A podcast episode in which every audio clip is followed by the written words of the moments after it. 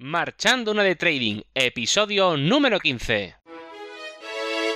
El podcast donde podrás aprender trading online basado en análisis técnico y psicotrading para invertir en bolsa, ya sean acciones, futuros o criptomonedas.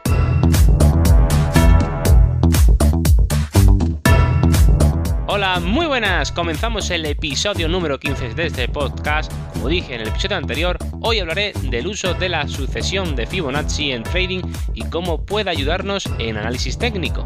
Pero antes de empezar, como siempre, ya sabes dónde encontrarme en cursotradingonline.com la web donde puedes encontrar los cursos de trading online, psicotrading y análisis técnico para crear tu sistema de trading a través de videotutoriales guiados a tiempo real. Y te recuerdo, cada semana clases nuevas y todo lo que necesitas para perder el miedo a hacer trading desde casa. Y ahora sí que sí, empiezo.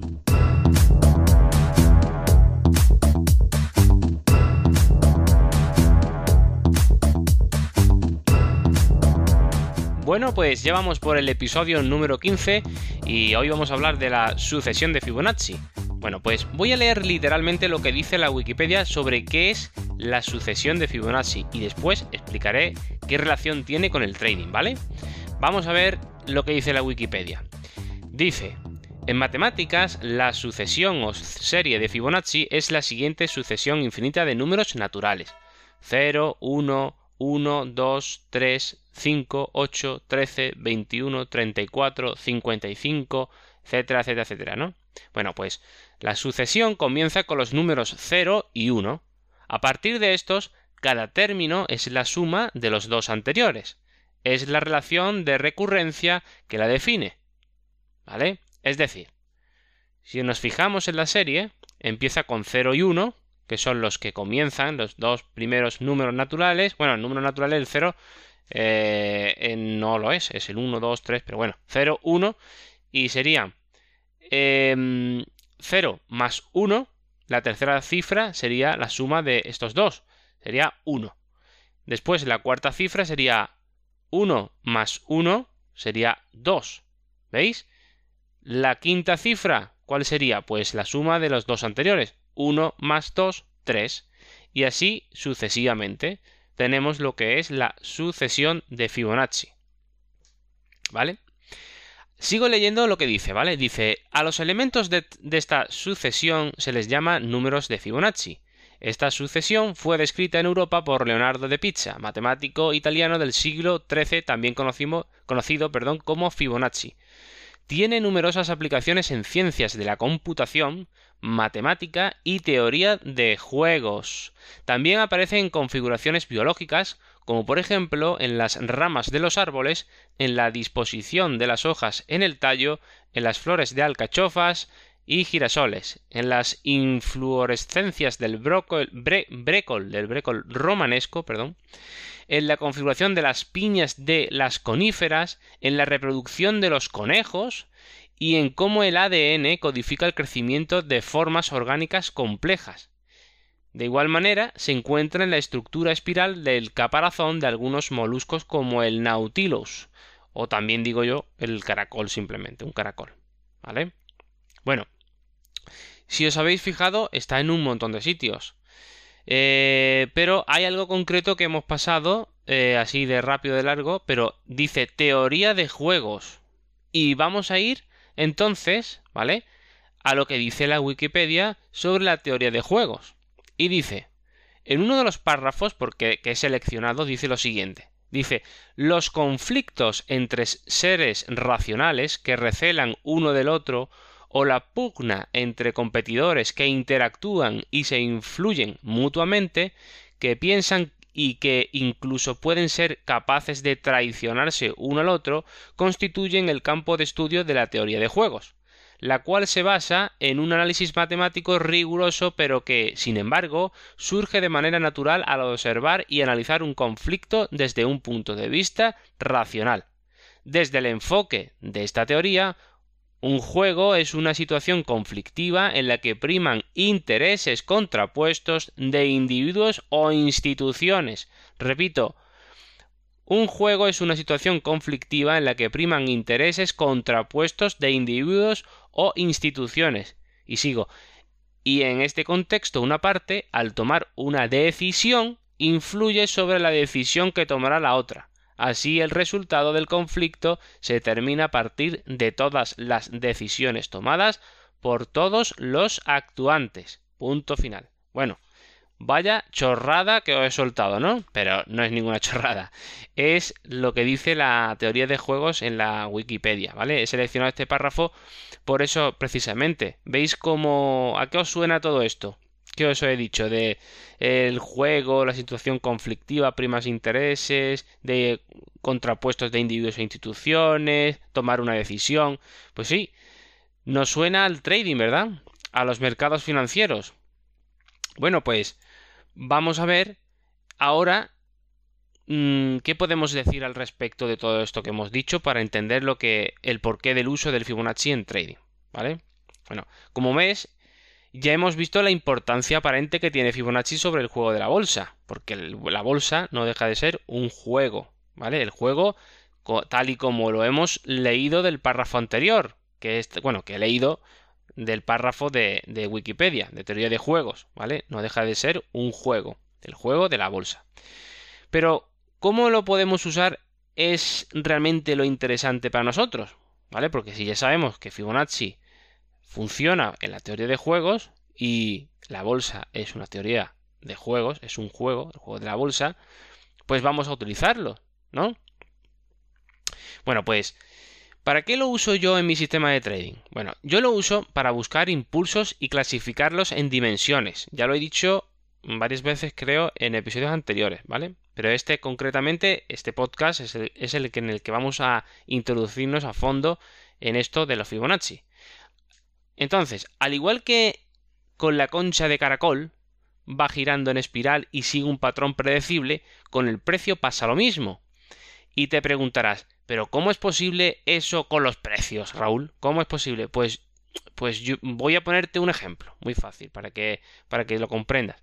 Imagina que empiezo a dibujar una espiral pequeña, desde un punto inicial en el centro de una hoja en blanco. Bien, tenemos una hoja, un punto, y a partir de ese punto central en la hoja, en el centro de la hoja, en blanco, yo empiezo a formar una espiral. Si le doy dos vueltas con el lápiz a la espiral y paro de dibujar, y te dijera que continuaras tú dibujándola, te pregunto, ¿serías capaz de continuar dibujando la espiral? La respuesta muy probablemente es que sí seas capaz, pues ves el patrón que he seguido al dibujar la espiral ampliando cada vez más la separación entre líneas de la propia espiral, al igual que lo hace la concha de un caracol desde si desde el centro hacia afuera. ¿Correcto? ¿Seguís la, la, imagen, la imagen, visual? Eh, visualizáis lo que os estoy diciendo, ¿verdad? Es decir, cuando yo dibujo esa espiral, tú vas a, y te la dejo a medio hacer, tú puedes continuar hasta el infinito dibujándolo. Bueno, hasta el infinito no, hasta donde te permita el folio, ¿verdad? Pues eso mismo sucede con los retrocesos de Fibonacci, que yo uso en mi sistema de trading. La medida de un Fibo predice la medida del siguiente, al igual que la espiral ibas tú dibujando y sabías predecir más o menos que y tendrías que ir haciendo cada vez la espiral más separada una de otras, ¿vale? Para que la espiral se vaya formando, si no, no sería un, serían círculos concéntricos, ¿vale? Con esta sencilla premisa podemos basar todo un protocolo de graficación con fibos que nos permite identificar los impulsos e ir actualizando los niveles donde el precio, siguiendo el patrón, siempre va a poder cambiar de dirección. ¿Vale? También, ¿qué puedo hacer? Bueno, también puedo ver si el precio se está agotando. Es como seguir la concha de un caracol, lo mismo de antes. Cuanto más pequeñas sean las espirales, más cerca está el fin de esa espiral. ¿Vale? Todo eso es información. De todo esto viene lo que siempre digo de que el precio es fractal. Que algo sea fractal es que sigue un patrón de crecimiento o de crecimiento continuo e infinito. Aunque en el caso del precio tenemos límites muy claros, como es el valor de una acción de Apple, por ejemplo, no puede bajar de 0 dólares.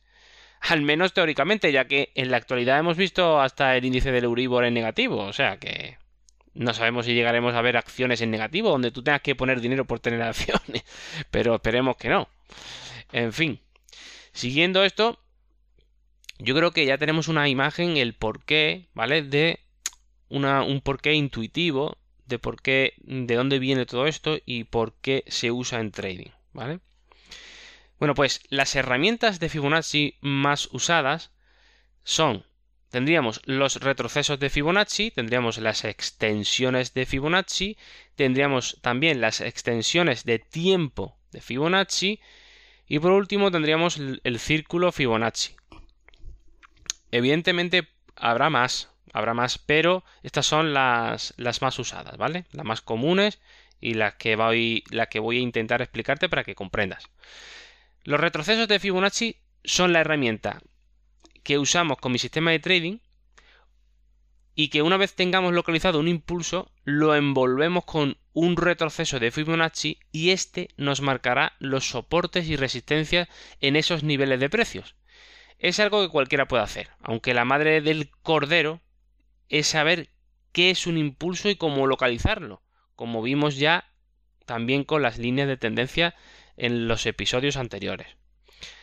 Después, trabajando con el protocolo de graficación, que son unas reglas objetivas 100% de paso a paso, es decir, primero hago esto, después si me pasa esto hago lo siguiente, si hago si, si es decir, si, si pasa de A a B, pues puede pasar C o D. Bueno, pues dependiendo de lo que suceda, pues hago D, hago C, y voy construyendo el protocolo de graficación y construyendo el FIBO, ¿vale? Iremos construyendo los gráficos de manera que sepamos ver y distinguir las distintas dimensiones del precio, es decir, saber todas las tendencias y subtendencias existentes en el gráfico, que no es baladí, que esto está muy bien, ¿eh? Y la gradación de todas las tendencias para saber zonas de alta probabilidad de movimiento del precio en una dirección concreta. ¿Qué es lo que buscamos para hacer entradas positivas con el sistema de trading? Para ganar dinero, evidentemente, para acertar, ¿no? Después, como he dicho, en segundo lugar tendríamos también las extensiones de Fibonacci. Las extensiones de Fibonacci también son muy usadas y muy útiles, ¿vale? Estas herramientas nos pueden predecir visualmente si tenemos localizado un impulso hasta dónde puede llegar el siguiente impulso en el mercado. Saber usarlo es fundamental. De hecho, mucha gente no sabe que en las correcciones del precio también podemos buscar información para el siguiente impulso. Pero claro, hay que saber hacerlo. Esta, esta herramienta, de hecho, yo dejé de usarla mmm, porque realmente porque no la tenía no la tengo incluida en mi sistema de trading, ¿vale? Entonces, otras herramientas ya hacen su función y por eso no es necesario su uso, por eso no, no lo uso, porque es una herramienta de dibujo excepcional, pero bueno, no vamos a repetir cosas que ya yo consigo con los retrocesos de Fibonacci, ¿vale? Pero sí es verdad que es una herramienta de dibujo excepcional para buscar zonas de, parada del precio muy buena, ¿eh? Tomando, mm, de hecho, y la extensión de Fibonacci, ¿cómo, ¿cómo, lo explico qué es lo que es? Bueno, pues tomando un impulso como referencia, marcamos el máximo y el mínimo, ¿vale? Bueno, pues una vez hayamos hecho esto, nos, nos va a desplegar una copia del FIBO con más niveles de extensión donde el precio puede llegar a parar. ¿Vale? A parar o a continuar, depende, ¿vale? De los niveles que estemos viendo. Por ejemplo, si tomamos la media, perdón, si tomamos la medida de la corrección de un impulso y proyectamos desde el inicio del siguiente, podemos ver cómo el precio puede llegar al 127% de la proyección con mucha probabilidad. De hecho, conozco sistemas de, trading que se trabaja así para entrada y salida. Yo no las uso, porque no está recogido en mi sistema. Pero sí que sé que son bastante buenas y funcionan bastante bien, ¿vale? Pero bueno, yo me tuve que decidir por algo y yo mi sistema de trading lo tengo ya cerrado y, me va bien con el que tengo, no, no, no me quiero complicar más la vida ni, ni, duplicar informaciones, ¿vale? Pero si queréis que haga un curso de este tipo de sistema de trading, solicitadlo a través de contacto de cursotradingonline.com y si hay muchas peticiones, lo haré encantado, sin problema ninguno, ¿vale? Y lo añado a los cursos que tendréis disponibles para, para siempre. Y luego, en tercer lugar estarían las extensiones de tiempo Fibonacci, que con las extensiones de tiempo Fibonacci podemos estudiar si una corrección del precio la damos por buena o no. ¿Y esto qué es? Bueno, pues sabemos que el precio cuando impulsa, después debe hacer una corrección, es decir, un descanso en la dirección contraria que traía. Pues bien, el precio a veces corrige mucho tiempo o poco tiempo. Este tiempo, para que sea razonable y podamos creer que sigue siendo una corrección y no, por el contrario, un giro de mercado encubierto, debemos comprobarlo con esta herramienta. Un tiempo, por ejemplo, por encima de 162% marcaría una corrección suficiente. Y suficiente y sana. A pesar, em, a pesar de que el precio no haya llegado a los niveles de precio correctivos comunes, como puede ser el F38 en nuestros, en nuestros retrocesos de Fibonacci, ¿vale? Entonces, ¿qué me refiero con un 162% de corrección suficiente? Es decir, que sobrepasado este 162% ya eh, sería demasiada corrección, ya podríamos dudar de que el precio va a continuar en la dirección que traía. Probablemente él esté agotándose y ya lo que puede marcar es un giro de mercado encubierto, ¿vale? ¿Y cómo podemos visualizar a través del podcast que es una extensión de tiempo de Fibonacci? Bueno, pues os lo explico. Tomando un impulso como referencia, como siempre, marcando máximo y mínimo, nos despliega líneas verticales sobre el gráfico. Cada línea vertical representará la zona temporal donde el precio puede tomar distintas opciones. Por ejemplo, como he dicho anteriormente, un tiempo más allá de la línea del 162% marcaría una corrección más que suficiente. Es decir, a partir de entonces ya mm, debería el precio de decidirse y seguir impulsando en la, dirección que traía. Si no, está corrigiendo en exceso y eso puede ser una señal de un eh, giro de mercado encubierto, ¿vale? O de lateralización del precio, también puede ser, ¿vale? Y por último tenemos el círculo de Fibonacci, que es una proyección circular de 360 grados sobre el gráfico, en forma de círculo, que está formado por círculos concéntricos donde la separación de uno y otro seguirá la sucesión de Fibonacci. Esta herramienta la podemos usar para determinar zonas igualmente de parada del precio o reinicio de tendencias, muy similar a las anteriores, ¿vale? Y bueno, pues la conclusión. La conclusión es que lo Fibonacci realmente cambió mi visión del mercado. ¿vale? Gracias a él sigo haciendo trading hoy, hoy en día y el mercado se ve totalmente distinto a como lo veía antes de conocerlo. Es una pasada, mm, la verdad, porque ver cómo se cumplen los patrones a veces parece magia, pero no lo es. Es simplemente las matemáticas que impregnan todo nuestro mundo. Ya digo, conocerlas y trabajarlas de manera visual eh, con los gráficos es divertido y nos hace sentirnos también seguros. Un conocimiento que me cambió la vida para mejor, ¿vale? Así que te animo a que busques información y aprendas sobre Fibonacci, ya que te va a dar un impulso, nunca mejor dicho, a tu trading.